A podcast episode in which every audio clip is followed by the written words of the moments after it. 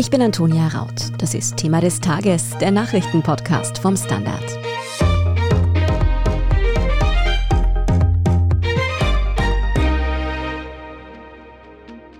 Die Vielzahl von Krisen, beginnen von der Corona-Pandemie über die Energiekrise, aber auch die sozialen Herausforderungen.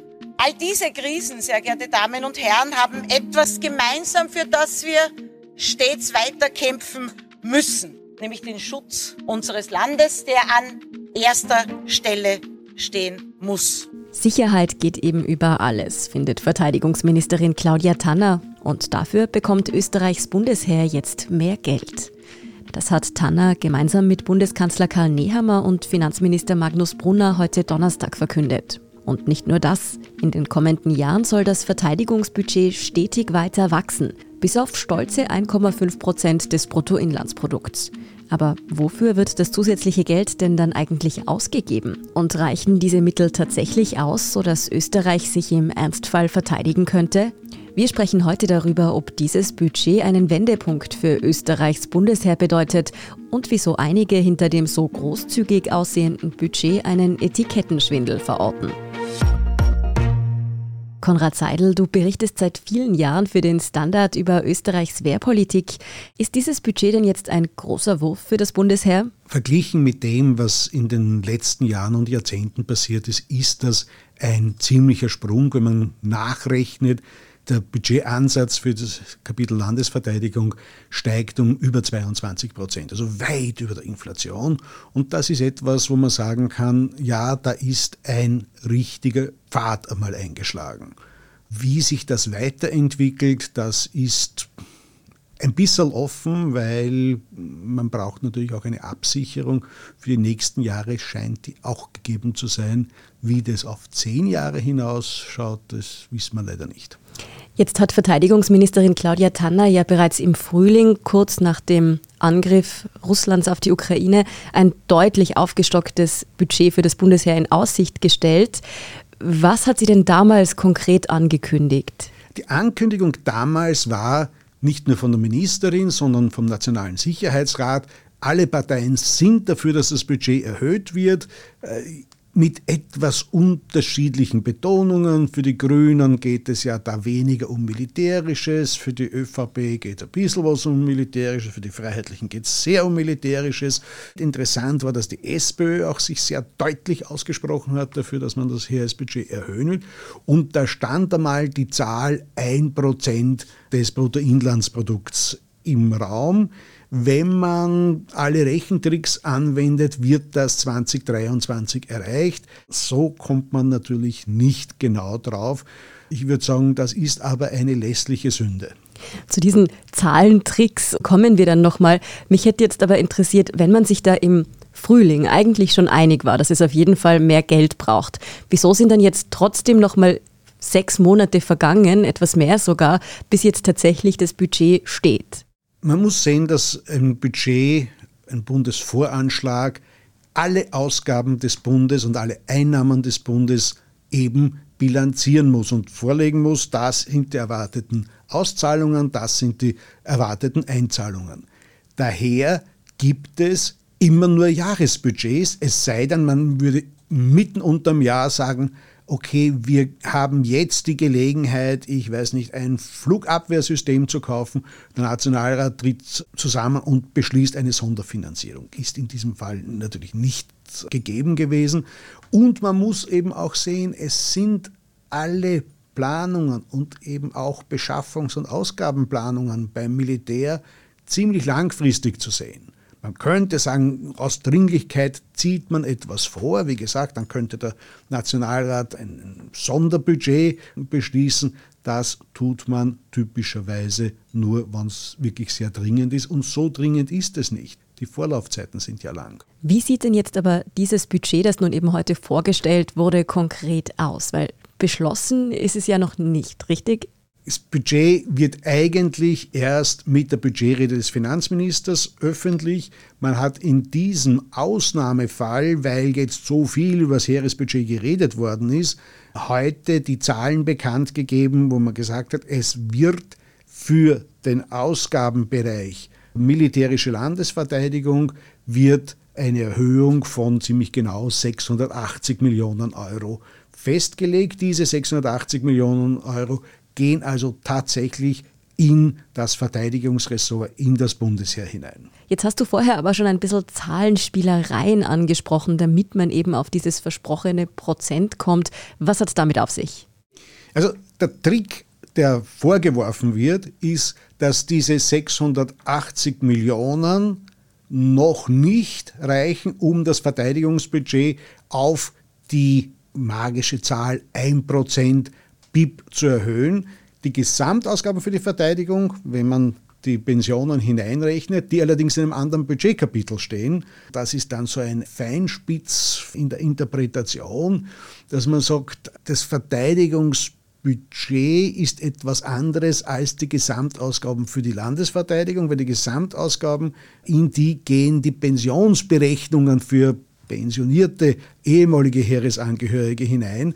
Da kommt man auf das eine Prozent. Tatsache ist, man kann sich ganz gut festhalten an den 680 Millionen, die zusätzlich in das Bundesheerbudget hineinfallen. Und das ist abgesichert. Da geht kein Euro für Pensionen weg davon. Wenn ich das richtig verstanden habe, sind die 680 Millionen ja auch schon ein großer Wurf. Wieso geht die Verteidigungsministerin jetzt her und will unbedingt auf dieses eine Prozent kommen und muss sich dann diesen Zahlentrick vorwerfen lassen? Wäre es da nicht einfacher, einfach zu sagen, das sind 680 Millionen, das ist ja schon mal super?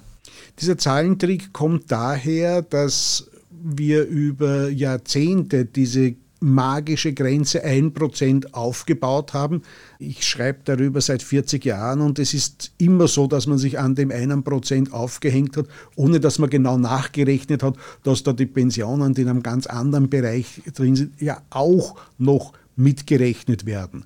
Tatsache ist, international macht man das so. Die Schweiz kommt auch auf ungefähr 1%. Allerdings hat die Schweiz überhaupt keine Pensionsausgaben beim Militär, mhm. weil es eine reine Milizarmee ist. Wie schaut es denn nun aber mit diesen Budgetsteigerungen über die nächsten Jahre aus? Ist da ganz klar, dass die fix so kommen werden oder könnte sich da noch mal was ändern? Was beschlossen wird, ist typischerweise ein Budgetpfad. Dieser Budgetpfad sieht sehr ambitioniert aus. Der sieht also für die folgenden Jahre Steigerungen so aus, dass man da insgesamt von über 5 Milliarden ausgeben muss.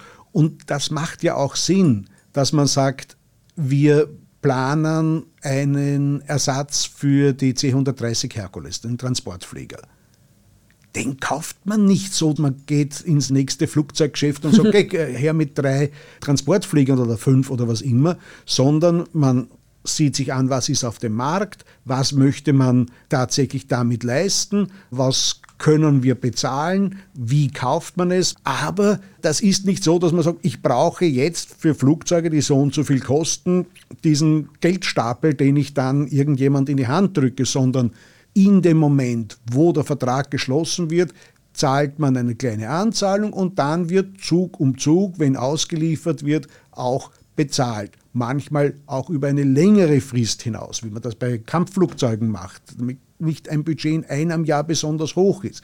Wenn man jetzt sagt, man hat eine gewisse Sicherheit für die nächsten vier Jahre dann kann man auf vier Jahre hinaus planen und kann dann sagen, ja, in vier Jahren wird dann einiges von dem, was jetzt zu beschaffen geplant ist, auch zu bezahlen sein. Daher muss dann das Budget eine entsprechende Höhe haben. Diese Höhe muss es nicht unbedingt im Jahr 2023 haben. Was dann mit diesem Geld, das jetzt zumindest mal für das kommende Jahr angekündigt wurde, passiert, darüber sprechen wir nach einer kurzen Pause. Bleiben Sie dran. Frisst die Inflation mein Erspartes auf? Soll ich mein Geld in Aktien stecken? Und wie funktionieren eigentlich Kryptowährungen? Ich bin Davina Brumbauer. Ich bin Helene Dallinger. Und ich bin Max Leschanz. Im neuen Standard-Podcast Lohnt sich das? sprechen wir über alles rund ums Thema Geld und Geldanlage. Wie man in Aktien investiert, ob der Traum vom Eigenheim noch realistisch ist und was genau hinter einem NFT steckt. Im Gespräch mit ExpertInnen gehen wir jede Woche diesen und vielen weiteren Fragen auf den Grund. Lohnt sich das? Der Standard-Podcast über Geld. findet ihr auf der Standard.at, auf Apple Podcasts, auf Spotify und überall, wo es Podcasts gibt.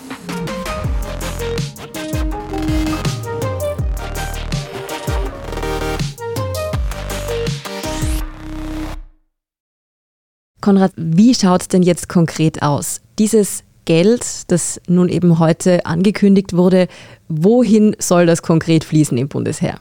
Also das haben die Regierungsparteien noch ein bisschen unterschiedliche Vorstellungen. Geplant wird es selbstverständlich vom Verteidigungsministerium, aber naja, da muss auch die ÖVP dem Koalitionspartner entgegenkommen und ein Ding, das die Grünen wahrscheinlich sehr propagieren werden. Das heißt, zunächst einmal im nächsten Jahr wird es mehr Geld für Rekruten und Zivildiener geben. Das ist ein politischer Erfolg, den die Grünen dann als den ihren verbuchen können und die ÖVP wird verbuchen können, dass jetzt die Sicherheitsinseln, also Garnisonen, die autark sind, für alle Blaulichtorganisationen eingerichtet werden. Es wird beim Eurofighter nachbeschafft werden, dass der die Nachtdetektionsfähigkeit hat. Heute, wenn man mit einem Eurofighter in der Nacht fliegt, muss der physisch heranfliegen an das zu beobachtende Flugzeug und wenn der Mond scheint, dann kann er die Kennung von dem Flugzeug ablesen, hat mir ein Pilot so geschildert. Es ist natürlich günstiger, wenn man das elektronisch machen kann. Das wollte aber seinerzeit aus verschiedenen politischen Gründen die SPÖ nicht haben, hat das abbestellt. Das war einer der großen Fehler bei der Eurofighter-Beschaffung. Apropos Eurofighter, das sind ja auch neue angekündigt. Und ich meine, Eurofighter ist ja schon so ein Reizwort in Österreich. Was ist denn da zu erwarten? Also zu erwarten ist, dass Österreich Jets irgendwann beschaffen wird, die zweisitzig sind. Ob das Eurofighter sind, halte ich für eher unwahrscheinlich. Es gibt natürlich die Option zu sagen, man kauft ein paar gebrauchte zweisitzige Eurofighter, damit man auf 18 Stück kommt kann dann einige Ausbildungsflüge über Österreich fliegen, anstatt diese in Italien abzufliegen, wo mir die Piloten sagen, dass die Menage vielleicht ein bisschen besser ist als, als, als hier in Österreich. Na klar, es ist wahrscheinlich schöner, in Italien Ausbildungsflüge zu machen. Ernsthaft gesprochen, viele dieser Ausbildungsflüge sind sehr teuer. Da kostet eine Schulungsflugstunde auf dem Eurofighter an die 100.000 Euro. Das ist ziemlich viel Geld und wenn man es in Österreich macht, kostet es vielleicht die Hälfte. Da macht schon Sinn, da rechnet sich die Anschaffung eines Zweisitzers nach einer gewissen Zeit. Aber das muss jetzt vielleicht gar nicht ein Eurofighter sein, da gibt es einige leichtere Flugzeuge, die auch für leichte Luftraumüberwachungsfunktionen einsetzbar wären, aber das ist momentan politisch nicht gewünscht. Es gibt ein Konzept dafür. Von den Flugzeugen nochmal zurück auf den Boden. Ich habe gehört, dass auch Panzer angeschafft werden sollen. Das, was passiert und was bereits beschlossen ist, ist, dass bei den bestehenden Kampfpanzern Leopard 2 eine Nachrüstung stattfindet. Also die werden auf einen aktuellen Stand gebracht. Was gekauft wird, sind zusätzliche Radpanzer Pandur, damit man Truppen geschützt auf dem Gefechtsfeld bewegen kann. Das ist eine wesentliche Anschaffung. Es gibt den Husar und es gibt den Dingo, zwei Fahrzeuge, die der Herr Bundeskanzler heute in seinem Rücken stehen gehabt hat und gesagt hat, ich bin seit 30 Jahren Soldat. Er hat sich also wirklich bekannt zu seinem Soldatentum, was auch ganz interessant ist, weil es ein Gesinnungsbekenntnis auch ist. Jetzt muss ich aber ganz naiv fragen, wofür braucht Österreich jetzt diese Panzer? Also diese Panzerfahrzeuge, das sind ja jetzt nicht Fahrzeuge, die man einsetzt, um in einem Duell gegen einen Panzerangriff zu bestehen. Aber dieser Schutz der Truppe ist natürlich überall gegeben, auch dort notwendig, wenn man sagt, man muss zum Beispiel ein Kraftwerk gegen terroristische Anschläge schützen da will man nicht unbedingt mit einem offenen Pinzgauer hinfahren und einem möglichen Angreifer eine Zielscheibe darstellen. Da ist ein geschütztes Fahrzeug, das zumindest gegen Beschuss mit einem Sturmgewehr geschützt ist, schon eine ganz wichtige Sache. Dasselbe gilt natürlich für einen Schutz gegen Granaten und ähnliche ungute Dinge, die einem auf einem Gefechtsfeld begegnen können. Sowohl beim Objektschutz als auch im unwahrscheinlichen Fall, dass echte Kampfhandlungen auf Österreich übergreifen, aber möglicherweise auch in den Auslandseinsätzen, wo ja diese Fahrzeuge teilweise tatsächlich auch im Kosovo zum Beispiel im Einsatz sind. Wir haben schon angesprochen, dass ja auch das Budget in den nächsten Jahren schon vorgeplant wird, dass es eben immer mehr Geld geben soll. Ist auch da schon konkret was bekannt, wie das eingesetzt werden soll? Es gibt noch aus der Ära vom damaligen Verteidigungsminister und heutigen Adjutanten des Herrn Bundespräsidenten, von Thomas Stahlinger, dieses Konzept, wo man sagt, was fehlt alles, und man gesagt hat, naja, so 18 Milliarden braucht man, um den notwendigen Stand, der heute als der Stand gilt, den das Bundesheer haben sollte, um Landesverteidigung zu betreiben. Da hat man es auf 18 Milliarden geschätzt. Nun, wenn man da zusammenrechnet, was auf die nächsten Jahre an Budget kommen soll, dann kommt man vielleicht auf 16 Milliarden. Man kommt da schon in die Nähe dessen. Und natürlich ist die militärische Planung ständig einer ja, gewissen Mode unterworfen, die auch angepasst wird. Noch vor zwei Jahren war man der Meinung, ein Angriff auf österreichisches Territorium ist so unwahrscheinlich, dass man schwere Waffen kaum brauchen wird. Jetzt hat man in der Beobachtung des Ukraine-Kriegs gesehen, na, die schweren Waffen werden von Gegnern eingesetzt und die beste Möglichkeit, einen Kampfpanzer im Duell zu bezwingen, ist ein Kampfpanzer. Daher wird man die Kampfpanzer auch weiter betreiben. Und das, was im Regierungsprogramm steht, dass man den Abbau der schweren Waffen vorantreiben wird, na, dieser Teil des Regierungsprogramms wird mit großer Sicherheit nicht erfüllt werden.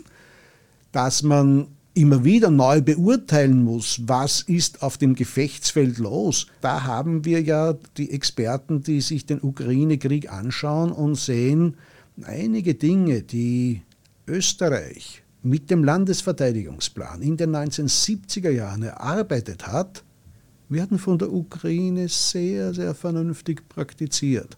Also das ist nicht so ganz aus der Welt und nicht so ganz unrealistisch gewesen, was vor 50 Jahren mit der Spanocki-Doktrin entwickelt worden ist.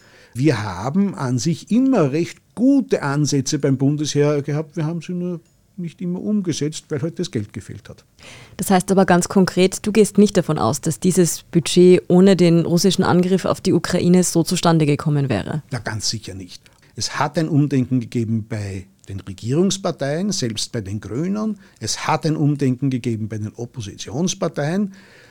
Jetzt geht es darum, die Dinge auch nicht zu zerreden, sondern mal zu schauen, dass sie in den Lauf kommen. Das, was eigentlich von der ÖVP, auch von den Freiheitlichen und ich denke auch von der SPÖ inzwischen geschätzt würde, einen langfristigen Budgetpfad. Da gibt es die Idee eines Landesverteidigungsfinanzierungsgesetzes, das auf zehn Jahre ausgelegt ist. Das war ein Vorschlag der Frau Bundesminister Tanner, dass man das im Verfassungsrang beschließt. Der Herr Bundeskanzler hat heute gesagt, ja, er lädt alle Parteien ein, das mit zu beschließen. Nur habe ich den Eindruck, dass die Grünen das zwar beschließen wollen, aber nicht in den Verfassungsrang heben wollen, weil der Verfassungsrang würde das auf ein Jahrzehnt binden und künftige Regierungen sehr binden. Ich glaube auch, dass das sinnvoll ist, weil für die Planung bei Beschaffungen, die tatsächlich über ein Jahrzehnt hin geplant werden, auch einer gewissen Sicherheit budgetär unterliegen muss. Nicht, dass man gesagt hat, oh, wir haben geplant, dass wir diese oder jene Flugzeuge, Hubschrauber, Autos, was immer, die erst entwickelt werden müssen, kaufen werden und dann kommt man drauf, in dem Moment, wo man es eigentlich zulaufen lassen sollte, haben wir das Geld nicht zu bezahlen. Das wird auf jeden Fall noch einmal eine Debatte, die auf Regierungsebene interessant wird zwischen ÖVP und Grünen. Jetzt aber noch einmal deine Einschätzung. Ist dieses Budget die Rettung für das so oft für desolat erklärte österreichische Bundesheer oder ist es nur der erste Schritt in diese Richtung? Es ist ein erster, aber sehr guter Schritt. Wirklich auf modernen Stand gebracht wird das Bundesheer in einigen Jahren sein, so Gott will und die Budgets halten. Dann kann man sagen, dass das Bundesheer wieder herzeigbar ist in seiner gesamten Breite. Heute sind es einige Dinge, die exzellent laufen und sehr viele, die einen starken Verbesserungsbedarf haben. Konrad Seidel, vielen Dank für diese Einschätzung. Gerne. Wir schauen jetzt gleich noch über Österreichs Grenzen hinaus zu einem Treffen der europäischen Staats- und Regierungschefs in Prag. Bleiben Sie also dran bis zur Meldungsübersicht. Und falls Ihnen diese Folge gefallen hat, dann vergessen Sie nicht, uns bei Ihrer liebsten Podcast-Plattform zu abonnieren und am besten auch gleich fünf Sterne dazulassen.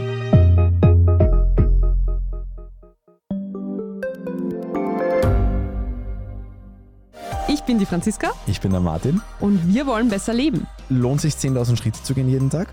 Ist das Großraumbüro wirklich so schlecht wie sein Ruf? Spoiler, ja. Bringt's was, Intervall zu fasten? Wir fragen die, die es wirklich wissen und probieren es auch gleich selber aus. Bei Besser Leben, jeden Donnerstag eine neue Folge.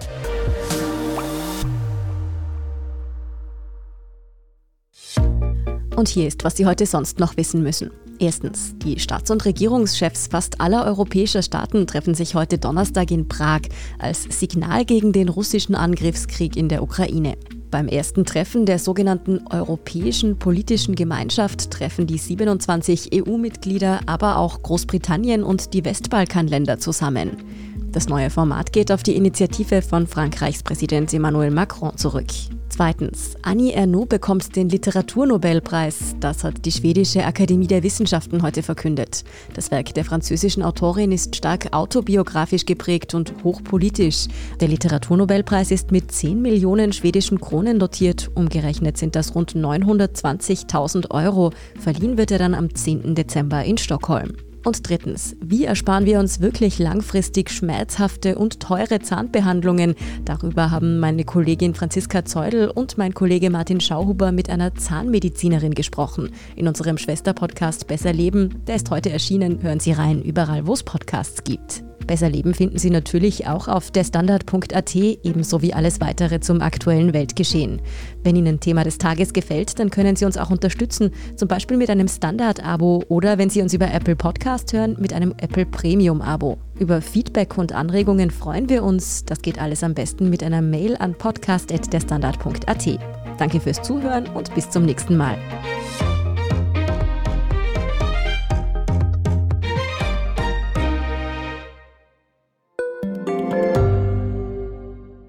Frisst die Inflation mein Erspartes auf? Soll ich mein Geld in Aktien stecken? Und wie funktionieren eigentlich Kryptowährungen? Ich bin Davina Brumbauer. Ich bin Helene Dallinger. Und ich bin Max Leschanz. Im neuen Standard-Podcast Lohnt sich das? sprechen wir über alles rund ums Thema Geld und Geldanlage. Wie man in Aktien investiert, ob der Traum vom Eigenheim noch realistisch ist und was genau hinter einem NFT steckt, im Gespräch mit ExpertInnen gehen wir jede Woche diesen und vielen weiteren Fragen auf den Grund. Lohnt sich das? Der Standard-Podcast über Geld findet ihr auf derstandard.at, auf Apple Podcasts, auf Spotify und überall, wo es Podcasts gibt.